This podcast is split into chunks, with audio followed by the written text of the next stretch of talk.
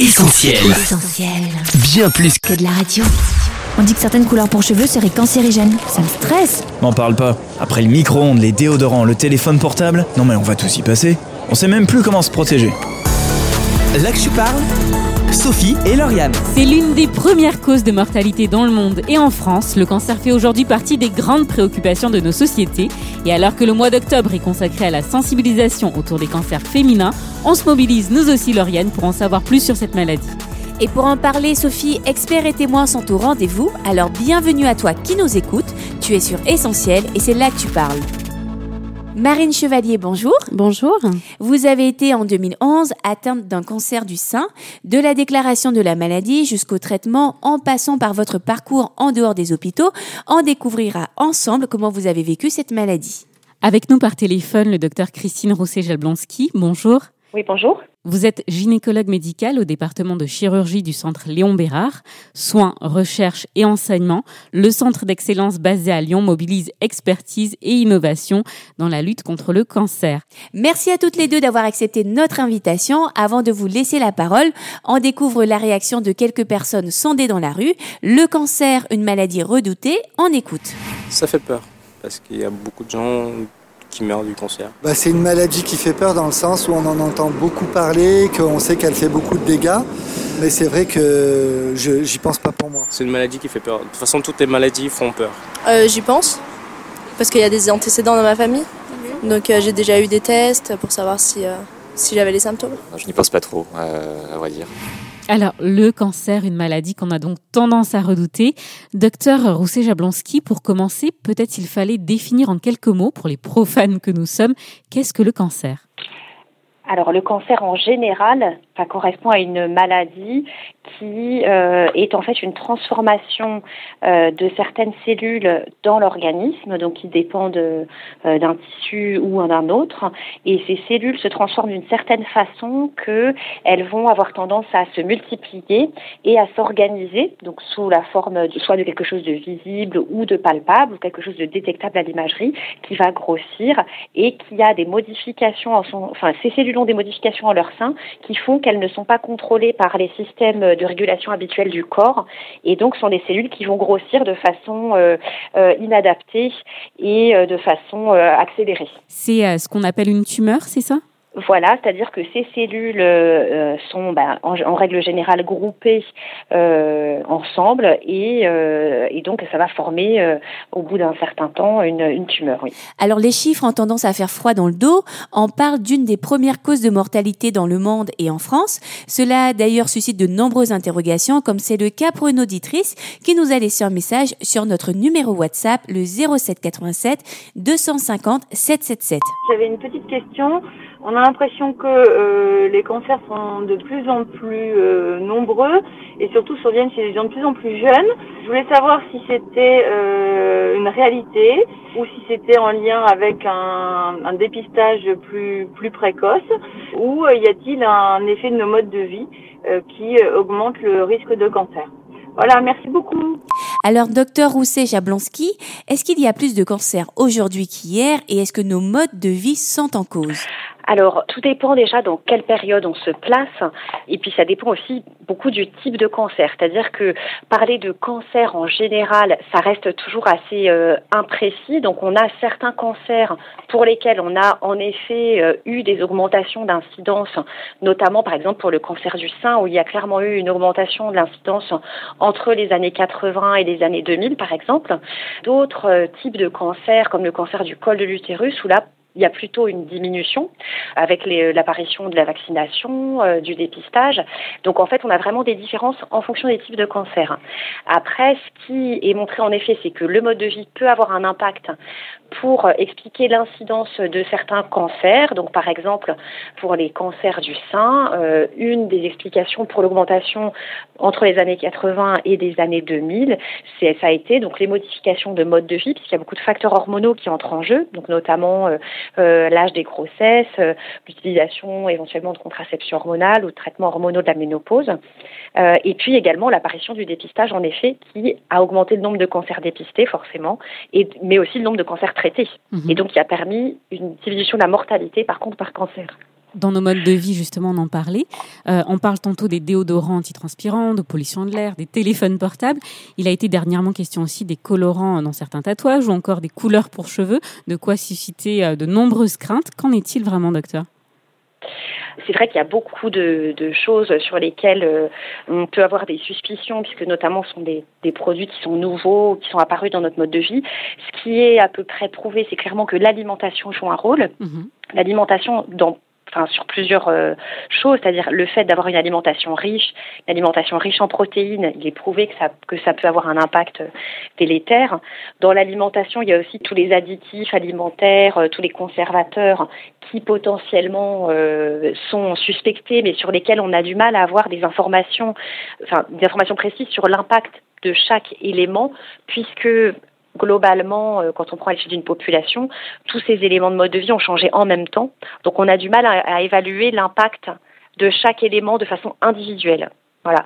Alors pour ce qui est des déodorants dans le cancer euh, du sein, par exemple, ça a été aussi euh, voilà euh, un, des éléments qui a été évoqué sans qu'il y ait réellement de preuves à ce jour sur l'impact des déodorants. Après, pour tout ce qui est produits de beauté en général, tous les éléments, notamment de certains conservateurs qui peuvent être présents dans certains produits de beauté, pourraient avoir un impact par un effet indirect hormonal, c'est ce qu'on appelle les perturbateurs endocriniens. Mhm. Et donc, dans beaucoup de composés qui, chimiques, euh, que ce soit les plastiques, les conservateurs et autres, euh, on sait qu'il y a ce type de produits et que ces perturbateurs endocriniens pourraient jouer peut-être sur les risques de cancer du sein, euh, les risques de cancer du testicule et de la prostate. Mais pour l'instant, ça reste encore des choses qui sont pas clairement prouvées. Alors, Marine, je me tourne vers vous. Est-ce que, euh, avant euh, d'être concernée par le cancer, vous vous inquiétiez des impacts de ce genre d'éléments dans notre mode de vie sur votre santé? Non, honnêtement, euh, je n'y pensais pas trop. En tous les cas, j'avais de toute façon l'impression d'avoir un mode de vie assez sain. Euh, notamment au niveau de l'alimentation. J'ai toujours euh, fait attention à mon alimentation. Euh, je ne fume pas, donc j'avais plutôt l'impression d'être garantie de, ce côté-là, de ne pas avoir de, de maladies graves telles que le cancer. Alors plusieurs idées reçues ou pas circulent autour du cancer. On a voulu interroger nos sondés sur plusieurs d'entre elles. La première, le cancer peut toucher tout le monde. On écoute et on vous laisse réagir. Vrai, parce que autant les hommes que les femmes sont visés. Alors le cancer, c'est une maladie qui touche tout le monde. Vrai. Bon, après, ça dépend des cancers, mais euh, je crois que tout le monde peut avoir le cancer. C'est pas une maladie qui est genre euh, que pour les femmes, que pour les hommes, que pour les enfants. Les personnes de tout âge peuvent être atteintes. Euh, touche aussi bien les hommes que les femmes. Alors, docteur euh, Rousset-Jablonski, tout le monde peut-il être concerné par le cancer? Oui, c'est vrai, tout le monde peut être touché, c'est-à-dire qu'il y a des cancers qui existent chez les personnes âgées c'est plus fréquent bien sûr, mais aussi chez les personnes jeunes et aussi malheureusement chez l'enfant. Euh, donc en effet, euh, toute, euh, toute personne peut être touchée par un cancer avec des localisations plus ou moins fréquentes en fonction de l'âge bien sûr, mais en effet chacun peut être concerné, oui. Marine Chevalier, en ce qui vous concerne, c'est quelque chose auquel vous aviez déjà pensé ou alors vous vous imaginiez, j'ai envie de dire, hors d'atteinte? Honnêtement, euh, je pensais euh, que tôt ou tard, peut-être que j'aurais un cancer. C'est pas quelque chose que j'éloignais de ma pensée parce que aujourd'hui, euh, tellement de personnes sont touchées par cette maladie, ça devient tellement courant qu'on se dit peut-être que effectivement euh, on, va euh, nous aussi euh, avoir cette maladie. D'autant plus que voilà j'ai été dans un, tourbillon au niveau du, stress dans mon travail, dans ma vie, qui faisait que je me disais effectivement que j'étais peut-être un sujet potentiel pour pour contracter cette maladie. Une autre auditrice nous a laissé une question. Je vous propose de l'écouter. Bonjour, euh, j'aimerais savoir si le cancer est héréditaire. Est-ce qu'il y a un facteur génétique? Docteur euh, Rousset-Jablonski, alors vrai ou faux, le cancer est-il héréditaire? Alors ça dépend, c'est-à-dire qu'il y a des formes héréditaires de cancer, oui, euh, notamment on, on, a certaines formes familiales de cancer du sein et de l'ovaire qui sont donc liées à des mutations génétiques qui peuvent augmenter le risque de développer un cancer euh, du sein ou de l'ovaire. On a également des formes familiales de cancer colorectal euh, qui sont assez euh, fréquentes, qui peuvent être associées à, également à des cancers de l'endomètre. Alors, les formes familiales de cancer, ça représente quand même une minorité euh, des cancers en général, mais quand on a un patient qui est euh, pris en charge pour un cancer, on interroge toujours sur son histoire familiale, et quand on a plusieurs cas de cancer qui peuvent entrer dans ce type euh, d'histoire, ça justifie une enquête oncogénétique et parfois une recherche euh, de mutation. Marine, est-ce que c'est une question qu'on vous a posée aussi, la présence de personnes atteintes par le cancer dans votre famille? Oui, effectivement, c'est l'une des premières questions euh, qu'on nous pose hein, quand on va consulter. La première question, c'est est-ce que votre maman euh, ou est-ce que vous avez des sœurs euh, qui ont eu un cancer du sein? Dans mon cas, ce n'était pas le cas, mais j'avais juste une cousine euh, germaine, par contre, qui avait eu euh, elle aussi un cancer du sein. Mais ma maman, non. Et j'ai pas de sœur. Donc, voilà. Mais effectivement, c'est la première question qu'on nous pose. Alors, on a tendance à penser que sans symptômes particuliers, il n'y a pas de raison de se faire dépister. On a recueilli là encore quelques réactions. On écoute. Je pense que c'est important quand même de d'aller vérifier s'il n'y a pas des gènes ou euh, on ne sait jamais s'il y a des antécédents familiaux. Si, c'est utile, puisque euh, bah, je connais des personnes qui ont fait des, dépistages euh, préventifs. C'était une dame, parce qu'elle avait une mammographie à faire parce qu'elle avait plus de 50 ans. C'était une campagne de prévention. Et il se trouve qu'au moment où elle a, été, euh, elle a fait ce dépistage, elle était atteinte d'un cancer et euh, il a été pris à temps et soigné à temps. Alors que si elle avait pas eu, elle avait attendu euh, son contrôle régulier, euh, ça aurait été sûrement trop tard. Je connais une amie qui n'avait pas eu de symptômes, elle, elle se sentait bien. Et puis quand elle est allée à l'hôpital, on lui a dit qu'elle avait eu un cancer. Donc euh, je crois qu'il faut quand même aller se faire contrôler. Euh, c'est faux, euh, parce qu'évidemment, les, les symptômes, euh, on, peut, on peut détecter un cancer avant que des symptômes euh, visibles euh, ne surviennent, donc euh, ça doit être utile. ouais. Alors, Octobre Rose, c'est le mois consacré au cancer féminin et il est justement beaucoup question de dépistage. Alors, docteur Rousset Jablonski, vous qui êtes justement spécialisé dans les cancers féminins et plus particulièrement celui du col de l'utérus, quand faut-il se faire dépister? Alors, euh, le dépistage euh, organisé du cancer du sein, puisque c'est ça qu'on essaye vraiment de, de mettre en avant euh, dans le cadre d'Octobre Rose, c'est clairement un dépistage qui s'adresse justement aux personnes qui n'ont pas de symptômes, c'est-à-dire que c'est justement des femmes en bonne santé qui sont invitées à venir se faire dépister par une mammographie tous les deux ans entre 50 et 74 ans. Lorsqu'il y a un symptôme, par définition, ça va, une personne va sortir du dépistage organisé, c'est-à-dire que là, quand il y a un symptôme au niveau du sein, par exemple, ça va justifier d'aller consulter un médecin et de faire des examens pour euh, essayer de savoir euh, quelle est cette anomalie qui a été euh, qui a été sentie. Donc le dépistage organisé, c'est justement pour les personnes qui n'ont pas de symptômes. De la même façon, pour le col de l'utérus, le dépistage qui est recommandé, c'est de faire des frottis tous les trois ans, entre 25 et 65 ans. Et c'est là aussi, ça s'adresse justement à des personnes qui n'ont pas de symptômes. C'est-à-dire s'il y avait un symptôme, des saignements ou euh, d'autres problèmes au niveau euh, pelvien, là, ça justifie d'aller consulter un médecin d'emblée et de ne pas attendre les trois ans pour faire le frottis.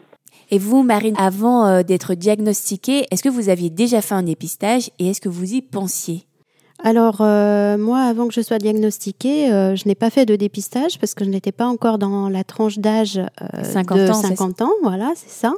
Honnêtement, au moment où j'ai été diagnostiquée, je ne pensais pas au dépistage.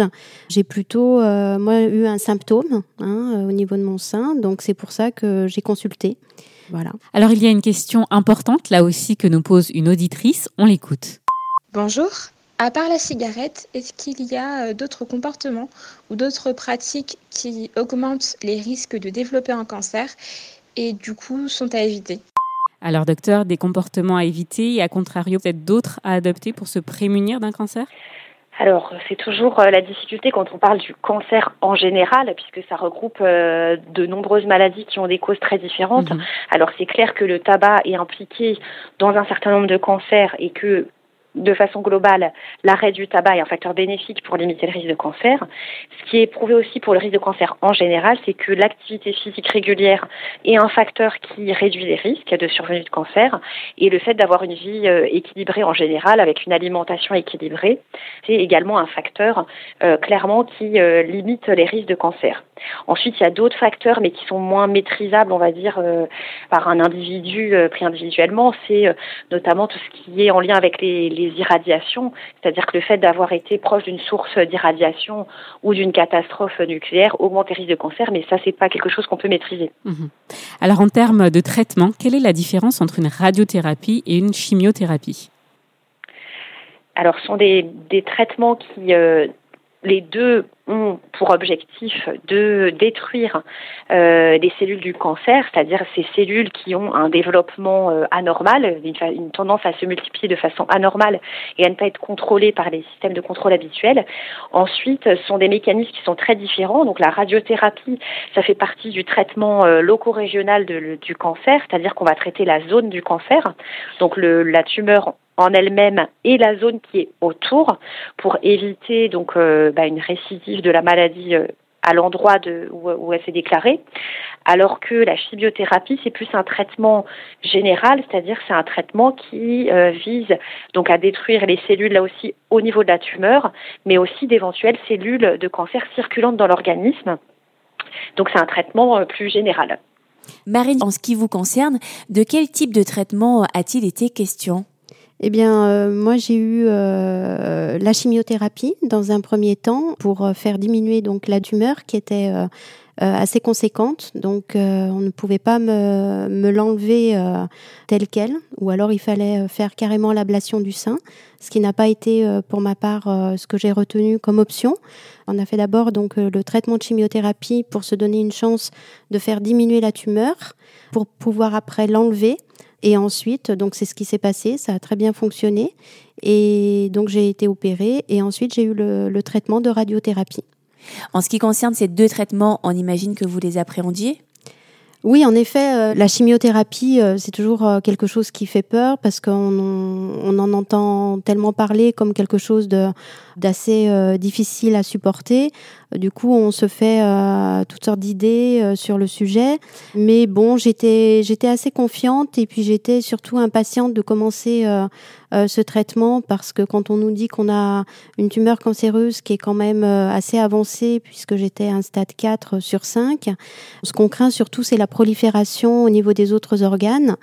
Donc j'avais eu tous les examens qui m'avaient déjà bien rassurée puisque Heureusement, je n'avais aucune métastase euh, nulle part, ce qui était déjà euh, très bien, sachant que c'était un, cancer de stade 4. Donc j'avais vraiment hâte de commencer ce traitement pour, euh, bah, pour surtout stopper, stopper l'évolution. Donc voilà, j'étais, j'étais assez, assez confiante. Et comment vous l'avez supporté par rapport à d'autres personnes, après, c'est toujours pareil. J'ai vraiment découvert en fait que c'était euh, très personnel et très différent d'une personne à l'autre justement. Moi, ça a été bon. J'étais fatiguée, euh, euh, surtout dans les deux trois premiers jours où j'étais vraiment fatiguée, pas trop d'appétit, de choses comme ça. Mais ce qu'il y a, c'est qu'on nous donne quand même pas mal de médicaments pour nous aider aussi à supporter. Euh, de pas avoir trop de nausées ou des choses comme ça. Donc euh, ça nous aide quand même beaucoup. Et puis euh, c'est sûr qu'au fur et à mesure des, des séances, bah, on s'affaiblit. Et c'est vrai que les premières séances se passent plutôt bien. Pour ma part, les dernières séances étaient plus compliquées. J'avais de la plasie, donc il fallait me faire des piqûres pour augmenter mes, mes globules. voilà, mais sinon, dans l'ensemble, on va dire par rapport à certaines autres personnes, je pense que j'ai assez bien supporté. Alors, le cancer euh, en général est souvent synonyme de mort. Les avancées dans la recherche ont permis depuis euh, déjà quelques années de belles évolutions dans les traitements, mais idée reçue ou pas, vous allez nous le dire, on a tendance à croire qu'on ne guérit jamais définitivement d'un cancer. Alors c'est toujours euh, là aussi délicat de vous répondre de façon générale. C'est très variable d'un type de maladie à l'autre. C'est-à-dire qu'il y a certains cancers pour lesquels en effet on va parler de, de maladies chroniques entre guillemets, c'est-à-dire que ce sont des cancers qu'on arrive à maîtriser mais qui peuvent être présents euh, encore et qui, qui sont donc euh, euh, maîtrisés. Donc là on parle plus de maladies chroniques, mhm. mais on a aussi quand même maintenant un certain nombre de cancers dont on guérit, c'est-à-dire euh, de personnes qui, euh, bah, plus de 20 ans, euh, voire plus après, après la prise en charge d'un cancer, n'ont jamais rechuté. Après, en fonction du type de cancer, on garde souvent une période de où on va avoir une surveillance accrue pendant les années qui suivent la fin d'un traitement. C'est en général, après ça dépend des types de traitements, mais en général, dans les cinq ans qui suivent, on, on garde une surveillance de près. Docteur, on a évoqué euh, les recherches autour du cancer. Une des grandes missions du centre Léon Bérard, quelles sont les dernières avancées dans ce domaine? Alors, euh, les grandes avancées, il y en a dans plusieurs, euh, dans plusieurs directions. On va dire une des grandes avancées, c'est un petit peu ce dont je vous parlais euh, tout à l'heure sur les nouvelles thérapies. C'est vraiment le, le fait qu'on peut maintenant identifier sur les tumeurs des euh, marqueurs euh, euh, spécifiques, c'est-à-dire que on, a la possibilité de mettre en évidence des modifications sur l'ADN directement des tumeurs et de pouvoir, dans un certain nombre de cas, proposer des thérapies ciblées. Donc, c'est le fait de pouvoir proposer des traitements au cas par cas. Alors, ça a permis des évolutions dans deux sens, c'est-à-dire que d'une part, ça permet de proposer des traitements, euh, des lignes de traitement supplémentaires pour des traitements pour des personnes qui euh, rechuteraient par exemple après un premier traitement euh, ou qui auraient résisté à un traitement classique, mais euh, ça a permis aussi un autre, euh, une autre euh, très nette amélioration, c'est-à-dire qu'il y a certains patients qui bénéficient de ces thérapies ciblées, qui en fait ont en règle générale un moins d'effets secondaires ou peuvent être mieux tolérés que les chimiothérapies. Donc ça permet aussi de limiter les toxicités des traitements mhm. en ciblant mieux qui on va traiter avec quoi. Donc ça, c'est vraiment une des avancées majeures, c'est la personnalisation du, des traitements en fonction du type euh, moléculaire de la tumeur. Et puis une autre avancée importante, c'est aussi toutes les méthodes de prévention et de dépistage, c'est-à-dire que de plus en plus, on a des méthodes de prévention, donc notamment bah, le vaccin par exemple pour le col de l'utérus, et aussi euh, on essaye d'adapter au maximum de personnaliser les modalités de dépistage, c'est-à-dire que de, de, plus en plus, on, on essaye d'identifier les personnes à haut risque de cancer pour leur proposer un dépistage spécifique et éventuellement des, des, des méthodes de prévention avant que le, que le cancer ne survienne. Très bien. Eh bien, docteur Roussé Jablonski, merci beaucoup pour votre expertise. Je vous en prie. Vous avez euh, certainement répondu aux nombreuses interrogations qui existent autour du cancer et qu'en tout cas nos auditeurs vous ont posé sur notre numéro WhatsApp le 07 87 250 777. Merci encore. Merci à vous. Marine, vous restez avec nous. On va se pencher un peu plus sur votre parcours et s'intéresser peut-être tout d'abord au dépistage de votre cancer. Quand et comment avez-vous su que vous étiez atteinte d'un cancer du sein? Eh bien, euh, en fait, c'est moi qui l'ai découvert, hein, euh, tout simplement. J'ai senti que j'avais donc euh, une grosseur, une boule au sein. Donc, au début, je me disais, c'est peut-être moi qui me fais une idée. Je suis pas, c'est peut-être rien. Et puis, euh, et puis quand même, euh, j'avais euh, quelque chose en moi, ça me ressemble pas du tout parce que je suis plutôt assez négligente, voilà, sur ma santé. Je vais rarement chez le médecin, je me dis tout le temps que ça va passer.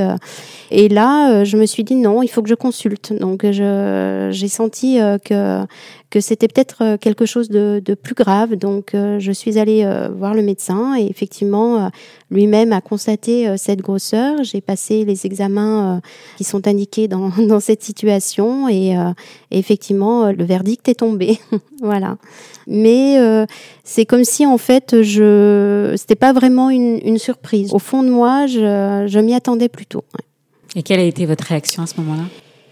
Eh bien, justement, le médecin était assez déstabilisé parce que je, je, ne réagissais pas, selon lui, comme j'aurais dû réagir. J'écoutais ce qu'il me disait, euh, donc euh, il essayait de me, bien me faire comprendre euh, que c'était assez grave. Je pense qu'il avait envie que je réagisse. Donc il m'a même amené des mouchoirs en me disant mais c'est bizarre. Et, en plus, il a été surpris que je vienne au rendez-vous euh, seul.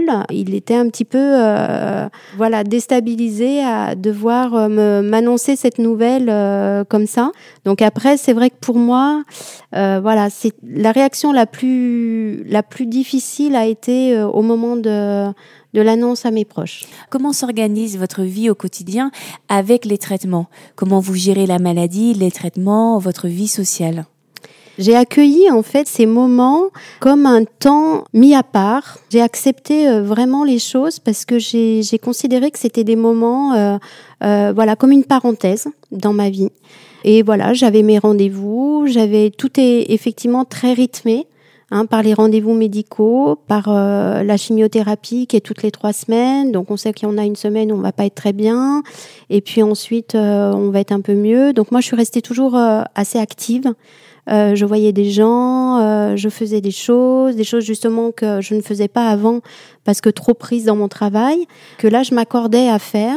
Et euh, du coup, je, je trouvais euh, franchement même du positif dans cette situation parce que euh, je trouvais que c'était juste euh, super de pouvoir euh, sortir, se promener, euh, Prendre le temps. prendre le temps, exactement, prendre le temps euh, pour mes amis, euh, pour, pour mes enfants. euh.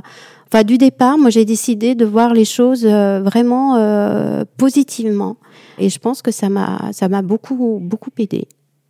Et alors, est-ce que la maladie a changé votre relation à l'autre? Est-ce que vous avez senti euh, des regards différents, peut-être gênants, se poser sur vous, ou alors une façon euh, différente de s'adresser à vous?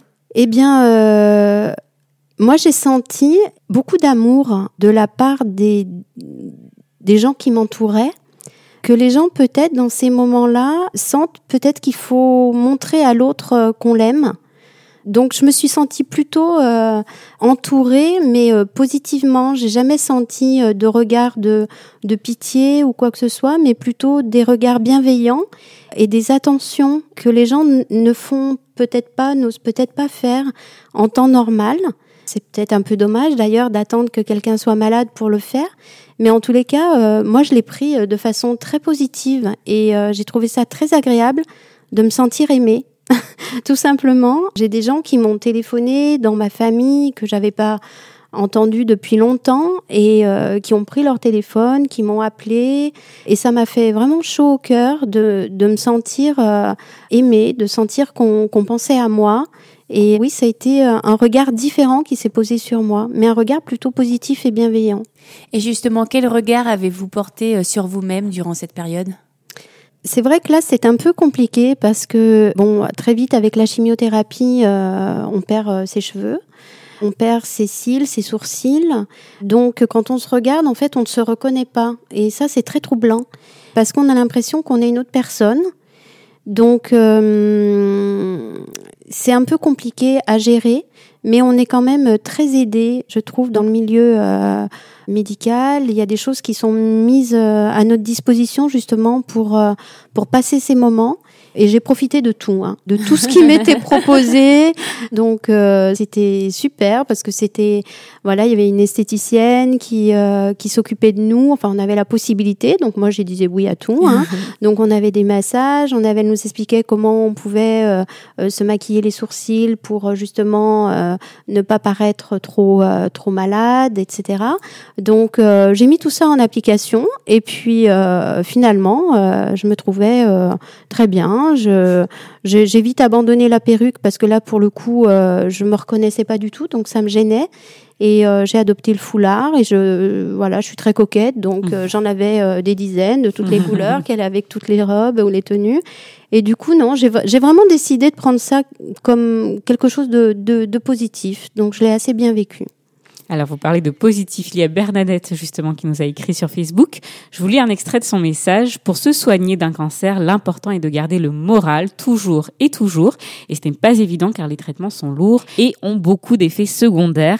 Un sentiment que vous partagez, on imagine, Marine? Bien sûr. Euh, le moral, c'est vrai que c'est très important. C'est mais euh, encore une fois, euh, chaque personne réagit tellement différemment à, à ce qu'il vit. Moi-même, je pas pensé forcément réagir de cette façon. Donc oui, le moral, c'est essentiel, c'est très important. C'est très important. Alors Marine Chevalier, parlons boulot maintenant. votre vie professionnelle était euh, mise entre parenthèses pendant 16 mois. Comment s'est passé votre retour au travail? Alors là, le retour, euh, je dois dire que j'ai- appelé ça le, le retour à la vraie vie. Parce que, voilà, moi, ce moment de, de maladie, je l'ai mis euh, justement comme une parenthèse, comme une espèce de bulle que j'ai pris de façon plutôt positive parce que avant de, de tomber malade, j'étais dans une spirale de stress au niveau du travail qui était assez infernale. Pour moi, ça a été aussi l'occasion pour moi de me dire, euh, voilà, c'est aussi l'occasion de m'extraire de ce, de ce monde de folie pour enfin qu'on prenne soin de moi et que je prenne soin de moi. Et là, le retour a été violent parce qu'en fait, euh, quand on s'absente d'une société aussi longtemps, j'avais un poste à responsabilité euh, avant de, avant d'être malade. Voilà, en fait, quand on revient, qu'on peut pas reprendre son travail à 100%, euh, dans ce type de travail, le 100%, c'est plutôt du 180%. Et donc là, on est à mi-temps thérapeutique. On a vraiment cette sensation que qu'on peut plus trouver sa place en fait dans, dans la société. Moi, on m'a pas redonné mon poste. Euh, en me faisant comprendre que voilà, j'avais été malade et que maintenant avec un poste à mi-temps euh, thérapeutique, euh, voilà, c'était pas possible, c'était pas possible. En même temps, je dois bien l'avouer que je n'y tenais pas forcément parce que j'avais trop de stress et je ne voulais surtout surtout pas retomber là-dedans. Mhm. Mais c'est vrai que ça a manqué quand même d'humanité très honnêtement. Et je me suis sentie vraiment euh, un peu mise au placard hein, euh, pour, euh, pour dire les choses telles qu'elles sont. Et aujourd'hui, Marine, vous en êtes où Lorsqu'on pense au cancer, on pense souvent récidive. Vous êtes encore sous surveillance Alors, je suis encore sous surveillance, mais tout va bien. tout va bien, les contrôles sont bons, euh, donc euh, voilà, je vais très bien. eh bien, merci Marine Chevalier. On n'en a pas fini avec vous. On va marquer une courte pause en musique avec Storm de Jeremy Camp et on se retrouve juste après pour découvrir ensemble la suite de votre histoire. Greatness of your power. And we have seen too much to turn back now. We have sung countless. Je parle, Sophie et Lauriane. Vous êtes sur Essentiel. Aujourd'hui, Lauriane, on consacre ce dossier au cancer, l'une des premières causes de mortalité en France et dans le monde. Et c'est le docteur Rousset Jablonski du centre Léon Bérard, Sophie, qui a répondu à nos nombreuses questions.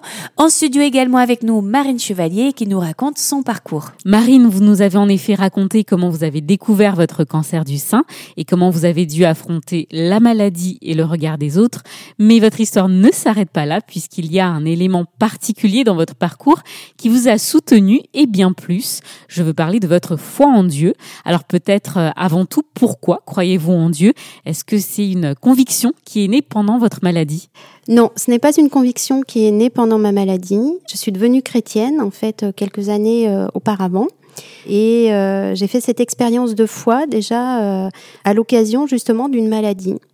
J'avais été atteinte d'une dépression à l'époque et on m'a parlé du Seigneur. Je suis venue euh, écouter la parole de Dieu et j'ai été euh, guérie de cette maladie, de cette dépression, puisqu'en fait, au dedans de moi, j'avais un vide immense euh, qui a été comblé en fait par par l'amour de Dieu.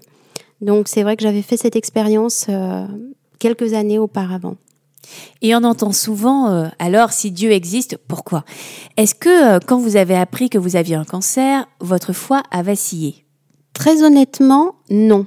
Ma foi n'a pas vacillé parce que je me suis sentie immédiatement portée et je me suis dit si Dieu permet cette maladie, c'est qu'il a un plan.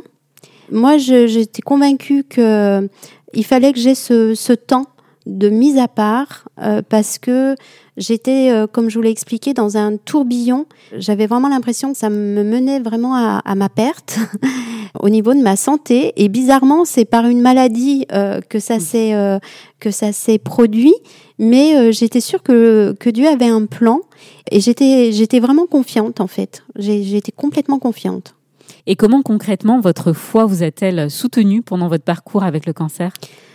Bien, Dieu, en fait, euh, est là. C'est, quelque chose qui, qui est difficilement exprimable, mais en fait, on ne se sent, euh, on ne se sent jamais seul. C'est vrai que l'entourage est très important, mais en fait, l'entourage, on essaye de le préserver. Voilà, moi, c'était ma maman, c'était mes enfants, et je voulais les préserver. Donc, quoi qu'il en soit, je ne pouvais pas me confier euh, à eux de peur, voilà, qui s'inquiètent, etc.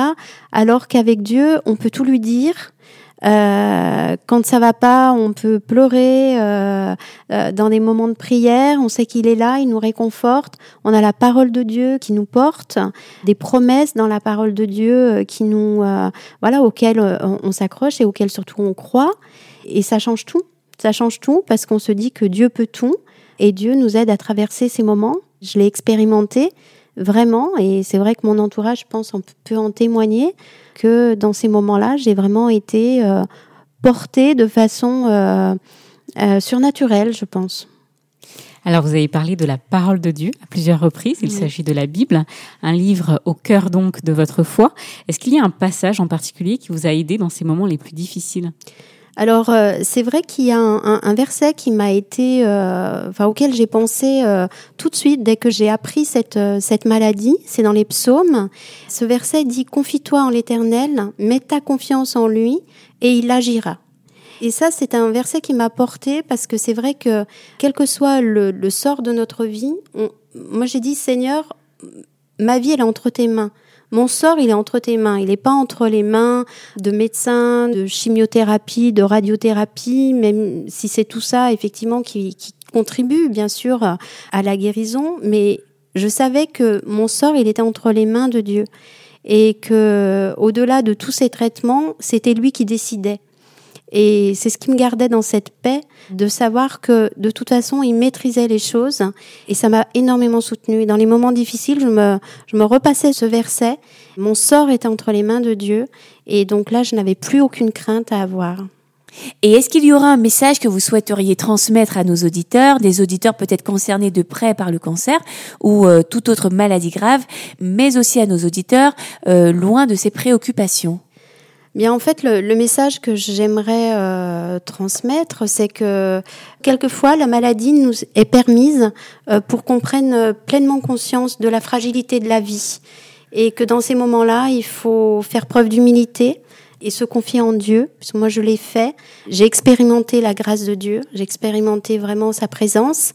Et voilà, j'invite tous les auditeurs qui nous écoutent à prendre le temps de réfléchir à l'essentiel, de ne pas courir toujours après des choses euh, qui vont passer, qui euh, nous font passer aussi à côté de ceux qui nous aiment et de pouvoir toujours euh, vraiment témoigner à ceux qui nous entourent qu'on les aime, de ne pas attendre qu'ils soient malades pour le faire, parce que finalement c'est ce qui est le plus important, c'est cette relation entre les êtres humains et cette relation, je vous invite aussi à l'avoir avec Dieu. Voilà. Marine, un grand merci pour ce partage et euh, peut-être à bientôt pour un prochain dossier de l'Actu Parle. Merci, à bientôt. Merci. Merci. L'Actu Parle, Sophie et Lauriane. Cette émission touche à sa fin. Merci à tous et à toutes pour votre participation à ce dossier. Merci aussi à celles et ceux qui ont réagi à notre dernière émission sur le parrainage. On vous écoute dans quelques secondes. Et si vous voulez vous aussi faire entendre votre voix, c'est là que tu parles, le 07 87 250 777. C'est notre numéro WhatsApp. Et on est aussi sur Facebook, Twitter, Instagram ou Snapchat. C'est gratuit, alors n'hésitez pas. On vous dit à très vite pour une prochaine émission. Ça se passe sur essentielradio.com ou sur notre appli pour smartphone. Salut Bye Bonjour à l'équipe d'Essentiel Radio, je tenais à vous remercier pour euh, l'émission sur le parrainage. J'ai vraiment été touché par cette émission. Je trouve que c'est un sujet qui est vraiment très important, que vraiment nous puissions euh, nous engager aussi, être plus solidaires euh, les uns envers les autres. Merci pour tout, à bientôt. Au revoir. Bonjour à toute l'équipe, un grand merci pour tout ce que vous faites dans l'Actu Parle. C'est toujours très instructif avec des invités de qualité, toujours passionnant à écouter. Alors bravo à vous et continuez comme ça. Salut L'Actu Parle, Sophie et Lauriane. Retrouve, tous nos programmes sur essentielradio.com.